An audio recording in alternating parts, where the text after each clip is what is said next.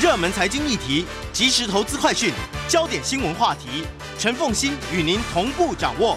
欢迎收听《财经起床号》。Hello，各位听众大家早，欢迎大家来到九八新闻台财经起床号节目现场，我是陈凤欣。我们回到今天的每周选书早起读书，今天要为大家介绍的这本书非常的有意思啊，是商周出版社所出版的，它的标题叫做《为什么吃半块蛋糕更容易胖》。哎，我不吃一块蛋糕，我只吃半块蛋糕，结果更容易胖啊！这不是一个医学书啊，这是一个心理书。它的副标题叫做《修复让关系、工作》。与生活脱序的二十五种心理偏误。我们今天特别邀请的是泛科知识公司的知识长以及共同创办人，同时他现在呢，恭喜也担任台湾数位文化协会的理事长郑国威。好，也非常欢迎 YouTube 的朋友们一起来收看直播哦。好，嗯，我们要先用一句话来介绍这本书。好。那我觉得，其实刚才凤欣也在新闻当中提到关于疫情相关的事情嘛，对不对？对。那我觉得这本书呢，我读起来有点像是一剂呃，这个避免让自己不知不觉变成笨蛋的一个疫苗。好，不过呢，呃，我想大概要每年要打一剂，也就是每年可能要呃重读一次这本书才会有效的。哦，说的太好了，好精准哦，好精准就。因为这二十五种心理偏误真的是不知不觉让我们变成笨蛋这样子，在生活各方面，对对对，好，都觉得自己变变笨，变成笨蛋了。好看这本书好像打疫苗的效果，但是呢，它的效力大概维持没办法很久，所以你必须每年看一次。嗯，我们来介绍这本书的作者。哦，好。那这本书的作者呢是呃莎拉迪芬巴赫啊，不好意思啊，因为他是这个慕尼黑大学经济心理系心理学的教授啊，是德国人，所以他名字呢我还是这个不要乱念哈。嗯中文译名是莎拉迪芬巴赫。那呃，其实我觉得很有趣的是哈，他其实是一位呃触角非常广广泛的一位心理学者哈。那他有写过不少关于呃这个。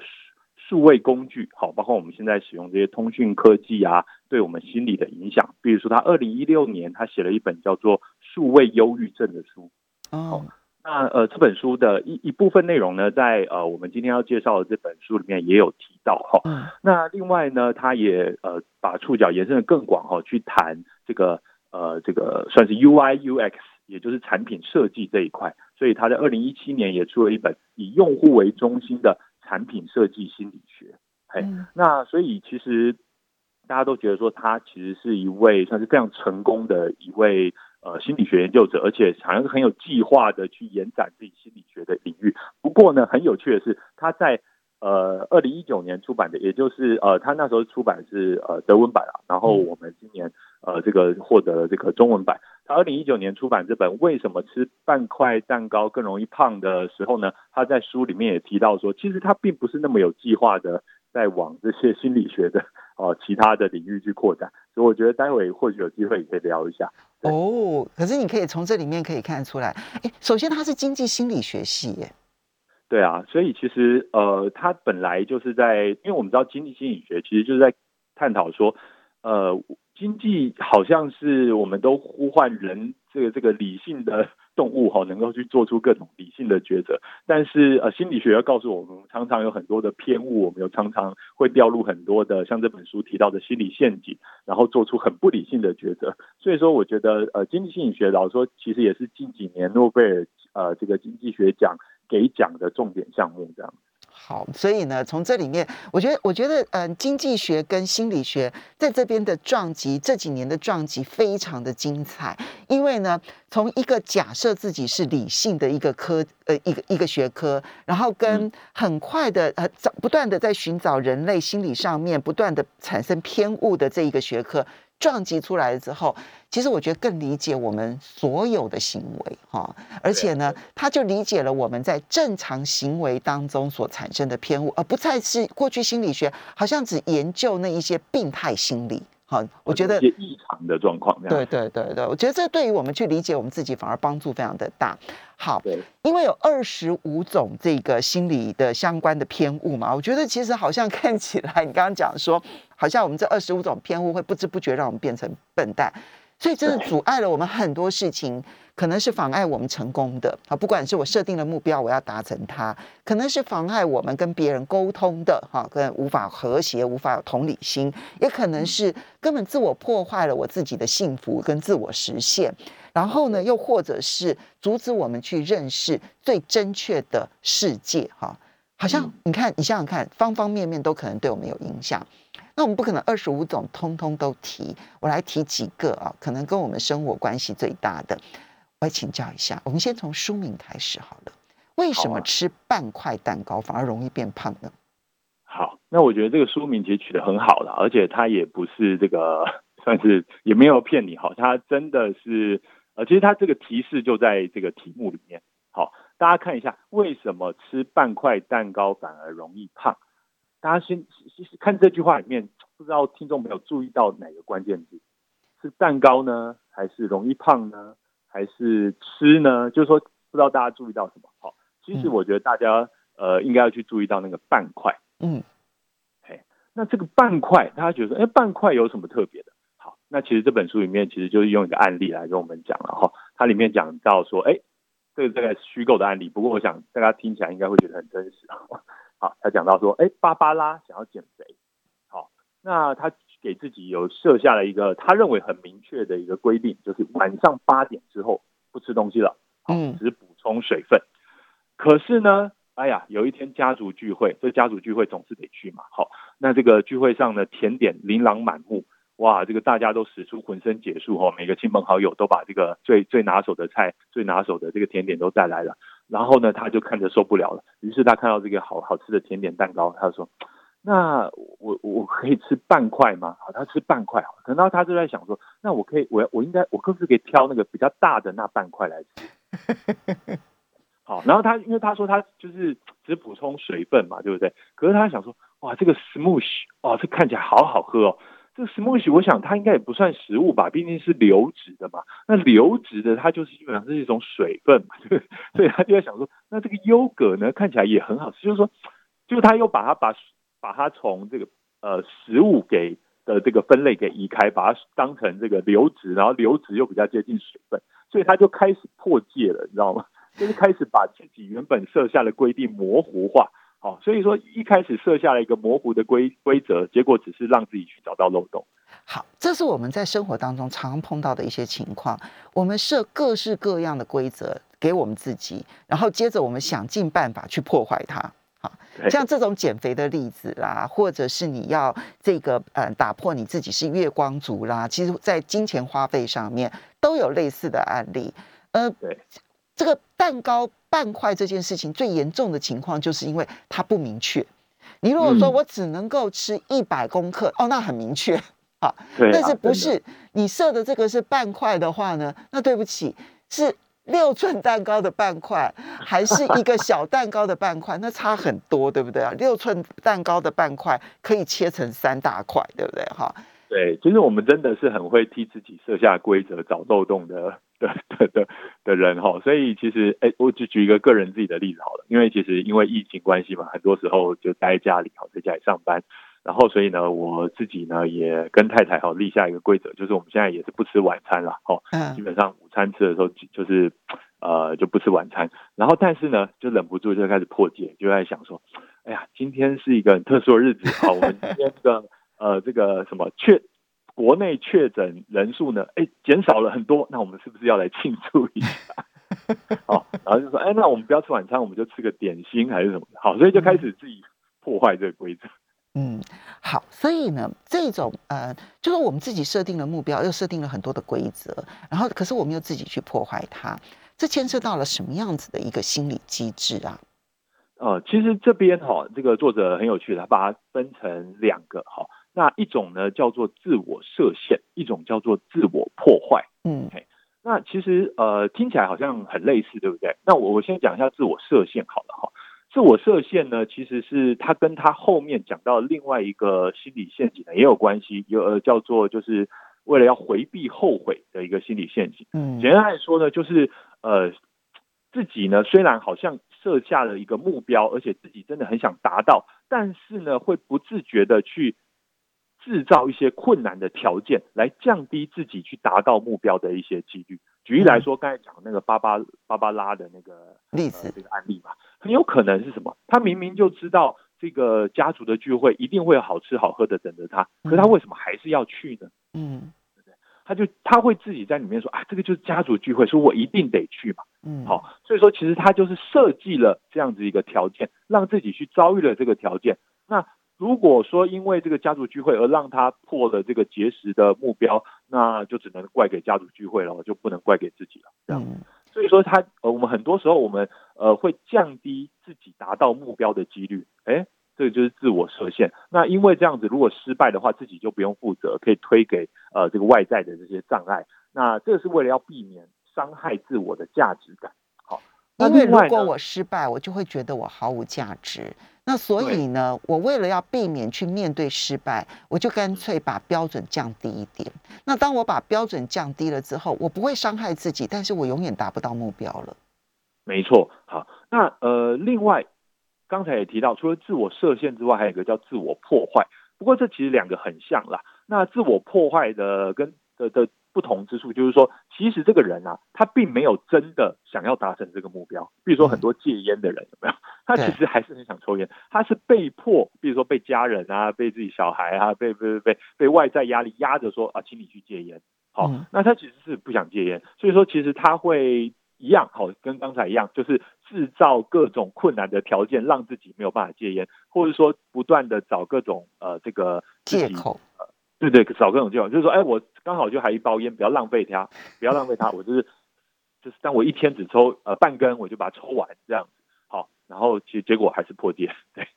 嗯，你知道我有一个朋友啊，他其实已经生病了，其实生很重的病，癌症嘛，哈。然后那个时候呢，我们就跟他讲说，你一定要戒糖啊，就是说你一定要把那个你他他喝他喝很甜很甜的东西嘛，哈。哦，那这种是那种真的米字旁的糖哈，这样，然后你一定要戒糖，因为他吃的太甜了这样子。嗯然后呢，他就说好好好好好，我一定会，我一定会，我一定会。但是呢，诶，那我这个最后那一箱的吉隆咖啡，你让我喝完它吧。你你知道吗？我就说，我说我我问你啊，你这一箱即溶咖啡值多少钱？他他，然后他不讲话，然后我说，这跟你生癌，跟你现在都已经得癌症相比之下，哪一个比较值得？然后嗯他就那这一包的这一箱的即溶咖啡，我说丢掉它。嗯，对，这就是嗯自我破坏，就是对，我们很容易去因为社会环境去设定了一个我们其实内心真的并不想达成的目标，这才是真正的问题。我们稍微休息一下，马上回来。欢迎大家回到九八新闻台财经起床号节目现场，我是陈凤欣。在我们线上的是泛科知识文化知识长及共同创办人郑国威，然后他同同时现在呢也担任台湾数位文化协会的理事长。今天呢每周选书早起读书为大家介绍这本书是《为什么吃半块蛋糕更容易胖》，去修复二二十五种啊影响我们生活、工作各种人际关系的这种心理偏误。希望我们大家每一个人都能够变得更聪明，而且更容易自我实现。好，所以我们刚刚提到的破题。为什么吃半块蛋糕更容易胖？它牵涉到我们其实，在人生当中，我们常会设定各式各样的目标，可是我们会有很多的心理陷阱，让我们没办法达到目标，然后没有办法自我成功。所以，当你在设定目标的时候，你必须先想清楚，这是因为社会环境要求你，还是你真心想要？如果你真心想要的话，你就不会搞自我破坏、找借口。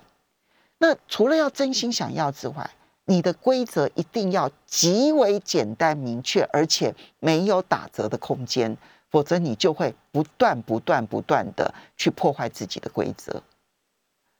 所以，国威晚上真的不能够吃饭，没有开玩笑。还是希望能尽快尽尽量维持这个规则。对看了这这本书之后，更是觉得说，嗯，还是要限定再更明确一点比较好。但我觉得，不过这个我们刚刚讲的还是减肥啊、戒烟这样。我我觉得这个在理财上面，尤其是年轻人刚开始建立储蓄习惯特别重要。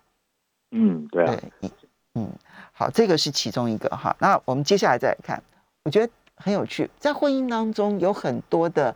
心理陷阱。嗯，看这本书，我相信你一定心有戚戚焉哈。哎，这个这个这说法怪怪的，不是吗？感觉婚姻都都是陷阱的。很多，我觉得所有进入婚姻的人应该都要看这本书。你觉得他这里面所提到的心理陷阱当中哦，哪一些对于婚姻影响最大？对你来说，哪一件事情可能对你来说改观最多？哦，OK，好，那呃，我觉得其实呃，虽然说它分成四步嘛，好像每一步又有好多个陷阱哈。啊，老实说，我看完哈，其实每一个 陷阱呢，在婚姻当中都是有可能发生的哈。但是呢，我这边挑几个哈。首先，我觉得第一个就是被拒千里的思考陷阱。嗯，那为什么叫被拒千里的思考陷阱呢？就是说，有时候呢，我们会就是抗拒别人，但即使我们是很需要他们。就是呃呃，这边其实有这这边其实有讲到哈，就是说呃，有时候那个。我举举我自己例子来说好了哈，有时候呃我在家里工作的时候哈啊老婆会呃就敲门啊进来，或者说没敲门进来，然后跟我讲一些哎，比如说他刚才遇到的事情啊，又或者说是这个呃他朋友跟他讲的什么事情，或者说新闻当中发生什么事情啊。好，那这时候呢，其实老实说啦，有时候我觉得有点真的不太好，我就会很专注的我在看着我的电脑，然后继续的工作，然后这时候呢，他就会觉得说，哎，我没有在听他讲话，嗯。对，然后就觉得说，就是心他的心情就会没有被照顾到这样。他他他他他呃有一件很重要的事情来跟我讲，好，那可能是家里面的重要的事情啊，可能是呃他自己遇到的事情，好，他却需要我注意一下。可是呢，我就觉得说我忙于工作，现在是我的上班时间，虽然我在家里面，但是我还是在上班啊，对不对？所以不能因为我在家里面，所以就就突然开门或进来，然后就跟我讲这些事情。好，所以呃，他这时候就会有点呃。不不高兴，好，我觉得其实回回头想一下，就会觉得说这是很合理的，好，那但是在当下，其实我可以想象说，他一定觉得说啊，我我就是以工作为推脱啊，然后不理他，就是然后不听他要讲的话这样子，那但是我也会有自己的理由，就觉得说，哦，我明明就在工作啊，而且其实这现在这个虽然在家里面，可是这等于就是我上班的空间这样子。好，那所以其实后来就呃，算是在看这本书之前啊，就已经突破了这个陷阱，然后就开始知道自己说，哎，我我虽然在既然是在家里上班，也要知道说我还是在家里，那就必须要呃好好的体体呃这个体谅到其他人可能会呃随时要需要找我或者需要跟我沟通这样的一个需求。那我认为在这本书里面，他也提到这件事情，就是说，呃，我们常常就是因为这样就不知道彼此的出发点，然后呢，就因为这样就是误判了彼此的态度，觉得说，哎，他是不是很冷漠，或者他不爱我了，或者说他他他他他为什么那么的态度那么差？但其实是因为自己的资讯跟他的资讯彼此掌握的资讯是不一样的。其实这里，这是这是呃，这是所有的人际关系当中最常出现的一种现象，哈。那嗯，他这里面提出了有一类人啊，他是对于拒绝特别敏感度高的人啊，没错。呃，他心里头其实一直在担心别人会拒绝他，所以呢，当他开口的时候呢，他不会直接的去跟对方请求帮助，或者不会直接的告诉对方说我现在需要你做什么什么什么，他会用迂回的方式说：“哎呀，你现在有没有空啊？然后你可以陪我一下吗？”然后，可是对方可能真的是在忙，所以就告诉他说：“哦，没办法，我现在正在忙。”对，这个时候呢，对于拒绝很敏感度高的人，可能就会说：“你就是这样子，你从来不会把我放在第一位，你永远都 只会想到你自己的工作，你根本不会想到我。”那对方会啊，完了，对，然后对方可能就会觉得很委屈，说：“我明明是在忙，啊，你自己问我说有没有空，我就跟你讲没有空啊。”啊，然后结果双方就进入了那一个恶性循环，一边只有想到说我没有得罪你，你干嘛那么生气？而另外一边陷入他在被拒绝的陷阱当中，无法走出来。对啊，所以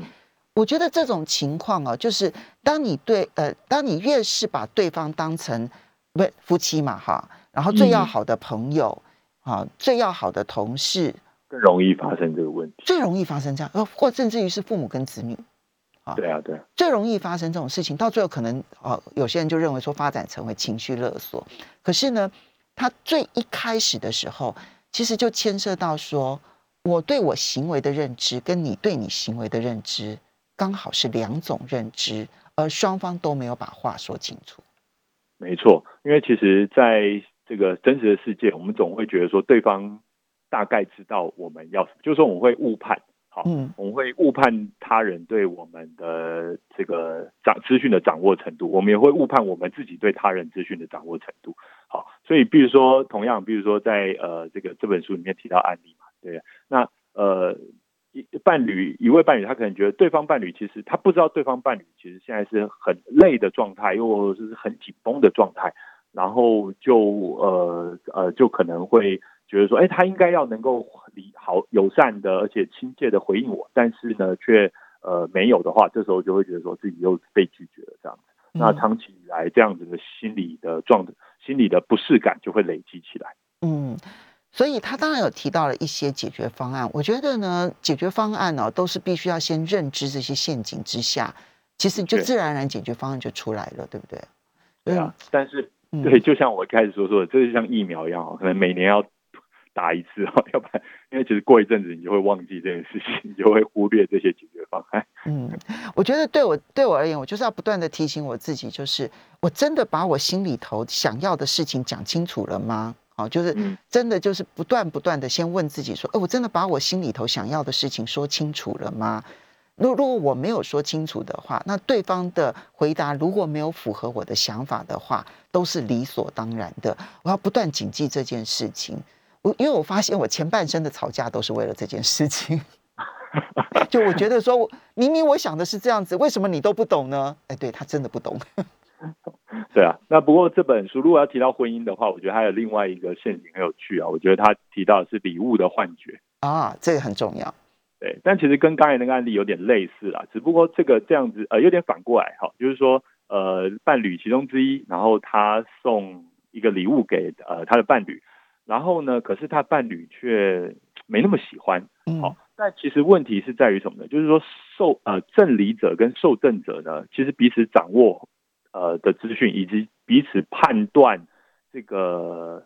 呃这个赠礼这件事情的方式呢是不一样的哈。嗯，这个赠礼的人呢会认为说，呃我我很辛苦啊，然后努力的准备啊，然后我花了很多心思在里面，他会把自己投入的这些给评量进去。嗯，可是受赠者呢，他通常只看到的是那个物品，又或者说那个东西的结果，好，他没有办法看到前面的那一些。好，大部分的人呢，哈。所以其实这时候就会觉得，啊，这不是我需要的，或者说，啊，这还好。那这时候这个反应的差异就会造成一些冲突，这样子，就是辛苦做了这一堆，那结果没有获得赞赏，没有获得这个好的回应。老实说，的确就会不高兴，然后这时候冲突又开始了。好的，比如说，哎，亲爱的，你看啊，我已经准备好了五天四夜日本游，然后我们要去哪些哪些哪些哪些地方啊？他的行程好棒哦，然后我全部都已经定好了，你只要排出时间来，你都不用去规划，我已经都规划好了。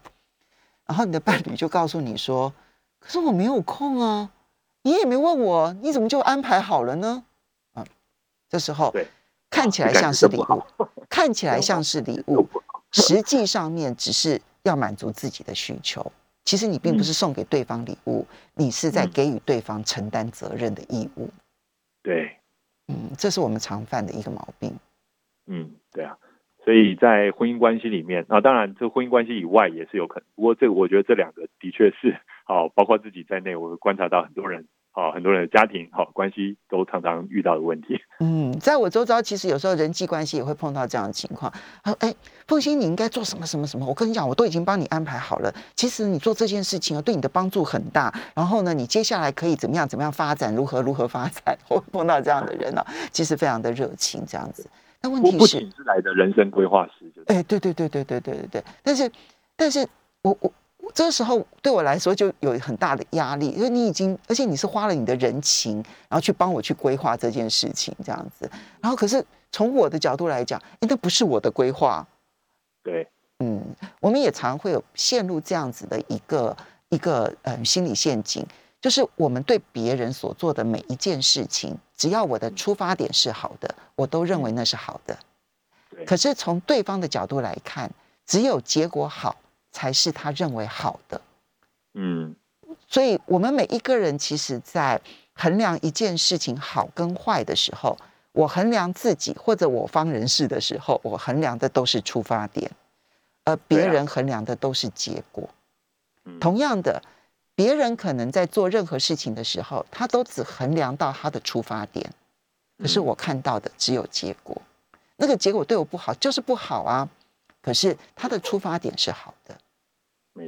嗯，其实我觉得就是呃，最近看奥运哈，我们看到很多一日球迷嘛哈，甚至有些变一日教练哦，一日球评，其实有很多这样的情况。而就是大家看到这个这个这个呃呃，我们戴资颖哈拿到银牌哦，当然很高兴了哈。然后可是就觉得说啊，那怎么失误失误那么多啊，什么什么之类的哈。嗯。然后若呃这个没接到啊，或者说什么呃，那但其实我们都不是他。好，没错。我们稍微休息一下，马上。欢迎大家回到九八新闻台财经起床号节目现场，我是陈凤欣，在我们线上的是泛科知识公司知识长知识长以及共同创办人郑国威，然后也非常欢迎 YouTube 的朋友们一起来收看直播。呃，今天为大家介绍的这本书呢，是为什么吃半块蛋糕更容易胖？啊，这是商周出版社所出版的很有趣的一个一本书。那么，嗯，也非常欢迎，呃，这个这个国威，我们现在就要来看。刚刚讲的是婚姻，那其实，在工作上面，我觉得这里面的心理陷阱更多。从你的角度来看，你觉得最严重的心理陷阱是什么？嗯，我这边想分特别分享他呃书里面提到这个极端化的陷阱。嗯，好，那当然极端化的陷阱，如果我们看的话，会觉得说，哎，好像是在这个社会上啊，很多公共议题上啊，好政治上啊，也有很多这种极端化的陷阱。但我觉得工作上呢，这点也是常常发生的哈。那特别是我们在工作上总是跟不多许许多多的这个企业共同在竞争哈。那有时候呢，我们常常就是以把把这个竞争的态势，就是觉得说我跟他的差异呢，就是呃想象的比较大，好，就是说好像有点水火不容。如果说公司里面呢会有那种呃这个这个两派意见的话，就觉得说，哎，他的他的就是觉得说我跟他。就是距离比较远，但事实上这都是我们错误的去评估了自己跟呃对方的位置。其实通常呢，好，我们彼此并没有那么远。那呃，反而是因为这个资讯的有限，好，然后我们会根据一些片段的线索，然后就把自己极端化。那另外一方面，有时候会自己因为自己是属于某个群体，比如说你在某个部门，哦，某个小组，你就觉得说你必须要呃站在这个小组的位置，以这个小组的一员的。呃，以这个团体的一员的角色来发生，所以说这时候你的你自己也会把自己摆得更极端，好，所以说呃就会变成这个双方的距离就变远了，好，那但是所以这个在部门跟部门之间的沟通的时候，最容易所谓出现的本位主义，通常都是这样子来的。对我自己是认为这个是是非常值得注意的一件事情啊。对，嗯，那身为主管的话，我们就必须要时时关注这一点，然后要适时的去化解。要不然有时候我们身为主管，我们自己大概会觉得说，好像这个问题比较小，但是其实因为你的同事们、的下属们，他们未处于不同的部门，他们自己会有这样的问题。但通常如果严重的时候才会发生出来，但是我们已经呃，就是这时候问题已经大了，好，那我觉得这时候就比较。太晚介入了。嗯，国威这种极端化的陷阱，其实在每一家公司里头都看得到，对不对？哈，那嗯，我觉得比较有意思的是，作者特别建议说，如果遇到这一种哈，就是各自有各自本位主义，然后各自有各自的立场，以至于无法沟通协调的时候，最好不要开公开的会议来沟讨论辩论。为什么？对，哎，我觉得其实很有意思，因为其实，在公开会议上呢，它就很像是。呃，很多的观众嘛，很多的观众呢，就会就自己心理上就会觉得说，哎，我要坚持己见，好，或者说呢，会变成说，那因为有很多观众，所以自己立，毕竟隶属于某个部门或某个证明嘛，反而没有办法很真诚的把自己真实的想法讲出来。其实我发现，呃，你大家都知道，我们都强调很多时候这个包包括政府嘛，好，要运作要公开透明，哈，但有时候呢。呃，也会有难处，就是说，很多会议好像没有办法公开，为什么呢？因为如果会议它完全是公开的，好，比如说我们有时候说环评会议，它必须要非常公开，好，那但是呢，如果它非常公开的时候呢，这个里面的学者专家呢，他反而没有办法好好的讲真话，因为台下会有很多的环保组织啊、企业代表啊在下面看，就他的发言变成一种表演。对对对对，然后那包括我们的立法院，哈，我们都常讲说，这立法过程不能有黑箱啊，完全公开。所以现在所有的过程都有录影，对不对？那马上就上传，然后所有东西都有逐字稿。可是这时候一样，它会有极端化的问题，因为大家就开始表演了，哈，就说自己一定要站在某个走某个立场。那如果说自己反而本来是距离没有那么远，哈，本来其实是比较偏中立的，然后事情是可以比较谈得好的，就会因为这样子反而就极端化了。所以我觉得这个真的是。需要取舍的一件事情了哈，也要必须要先认知有这个陷阱，才看看有没有办法避开。嗯，我觉得他有几个方法，他第一个就是说，当然避免公开。如果你已经碰到了就是各有本位主义的时候，先避免公开的讨论。第二个是呢，要求双方呢去列出对方可能的论点是什么，就是先想象对方，对你先想象对方会这样子主张，他的原因是什么。那在，因为你并不是公开要去讲对方为什么这样想，你私底下慢慢想，慢慢想，你把它想成一个理性的人，你也会想出他合理的理由。那这个时候你会发现，他合理的理由似乎没有那么样子的不可被接受。嗯，双方都要去想对方合理的理由，然后这样子会有助于去减少双方留下一个错误的印象，说对方跟我差距非常的大。的确。可以先去考虑比较全盘的考虑了哈。那我觉得在工作上哈，还有另外一个陷阱值得提出。我觉得这特别是对个别的工作者，好，那这个陷阱呢叫做相信你，好陷阱，只要相信，只要相信你自己，你一定做得到。这样对，对，因为其实我们看很多各式各样的故事啊，包括其实。啊，我们最近不是啊，大家都封奥运嘛，也是看到很多运动员哇，这个很棒的故事哈。对。然后就觉得说啊，因为他们就是相信了他们自己，他们努力不懈，所以他们最后得到了很好的成绩或是突出的表现这样子。好，那我们看到各式各样的电影啊，这个好看的故事都是这样子啊，你要相信自己，很多事情要让你动摇之后，你要坚持下去。可是呢，这个其实是一个很大很大的问题啊，也是一个很大的坑啊，因为其实这代表说我们把所有的资源都压在自己。嗯，然后呃，就是呃，而忽略了很多环境的因素，这也会呃，就是呃，同样的另外一个问题，呃，也会延伸出来，呃，就是这个幸存者效应。好，那因为幸存者，我们都知道哈，很多商业上我们都看到成功人士，然后他们就会开来呃出来分享一些他们成功的故事，但是都忘记说，哎，他们就是因为呃在最后留下来哦，就是在激烈竞争之下最后活下来了。那呃，那重点是我们我们。那些失败的案例呢？失败那些人的分享呢？哎，其实我们都不知道，我们不知道他们怎么失败的，我们不知道过程发生什么事情，我们只知道那些成功的，然后我们就觉得套用那些成功的秘诀，自己也可以成功。嗯，所以他这里面呢，其实也不是说叫大家不要相信自己，而是他要提醒，就是你必须要随时根据客观环境去评估。自己到底走的那个目标、自己的任务，还有自己所做的事情合不合理？就你不能够一昧的用主观的方式说，我今天设定的这个目标，我就非达成这件事情不可。你必须给自己一个随时评估的可能性。嗯，这让我想到，就是说，我们其实，在谈很多这个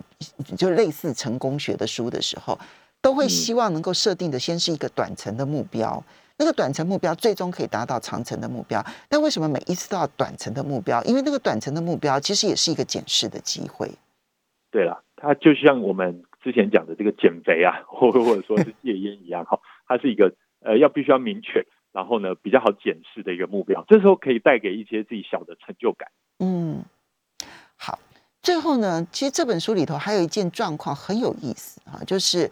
打破一个迷思，就是。我们只要很理性的，然后用很客观的数据来帮自己做决定，就一定是好决定吗？对对，这个真的是，嗯，比如说它里面举到一个很有趣的案例哈，就是说，哎，那如果选择这个分量比较多，但是外形比较恶心，好，做成蟑螂形状的巧克力。而不去选择这个外表看起来可口，比如说心形的啊，好之类的哈，然后但分量比较少的巧克力，这不是很理性吗？因为它分量比较多啊。嗯。虽然说它长得像蟑螂，对不对？不是很理性的选择吗？嗯。好，那但是自己吃起来那感觉就不一样了嘛，对不对？嗯。所以说，其实它也要提醒我们哈，呃，虽然说这本书就当然告诉我们很多心理陷阱，希望我们更理性，但是也要告诉我们说，不要忽略那些会让自己幸福的感受，因为一直去忽略那些感受呢，其实也不是一个理智的行为。嗯。它里面举了一个例子啊，他就说，哎，如果你工作哈，这个嗯，这个这个，比如说是呃五十分钟哈，可以获得六十分，然后呢，而且是一个香草冰淇淋这样子，然后呢，但是呢，你如果工作六十分钟，你就可以获得一百分，但是你可以得到一个我忘记是什么样的冰淇淋，因为那个时代我不喜欢。吃一个什么开心果口味，开心果呃开心果冰淇淋这样子，你要选择工作五十分钟还是六十分钟？当时就在想说，我没吃过开心果冰淇淋，哎，我可能不会喜欢。我其实比较喜欢香草口味，但是，但是多十分钟就可以就可以从六十分变成一百分，我那我就选择选择工作六十分钟吧。对，感觉那个开心果冰淇淋就变得很厉害，因为它是从六十分到一百分你才可以得到的东西。那他说这就是很多人不是自己想要的东西，但但。但其实这就是一个很大的一个陷阱，就我明明想要的是香草冰淇淋，可是我却要多花十分钟的努力去换取一个我并不想要的冰淇淋。嗯，对，这就是一个很大的这个商商业的这个，比如说打折啊之类的，也常常利用这种数字化看起来很客观的这种陷阱，哈，来让我们掉到掉到陷阱里面。好，比如说打折的折数比较大，或者说降价的幅度比较高。这时候我们就觉得说，哎，这个差异很大，但是其实我们忽略了我们自己真正想要的是什么，而把注意力都集中在那个降下来的金额上面。所以有的时候不要被客观的数据所混淆，其实终究还是要回来去真的探索自己的主观价值在哪里。那个主观价值其实才会决定一切。刚刚讲的还是工作时间，其实你刚刚讲的那个打折，那就是牵涉到扎扎实实的金钱了。哈，非常谢谢郑国威。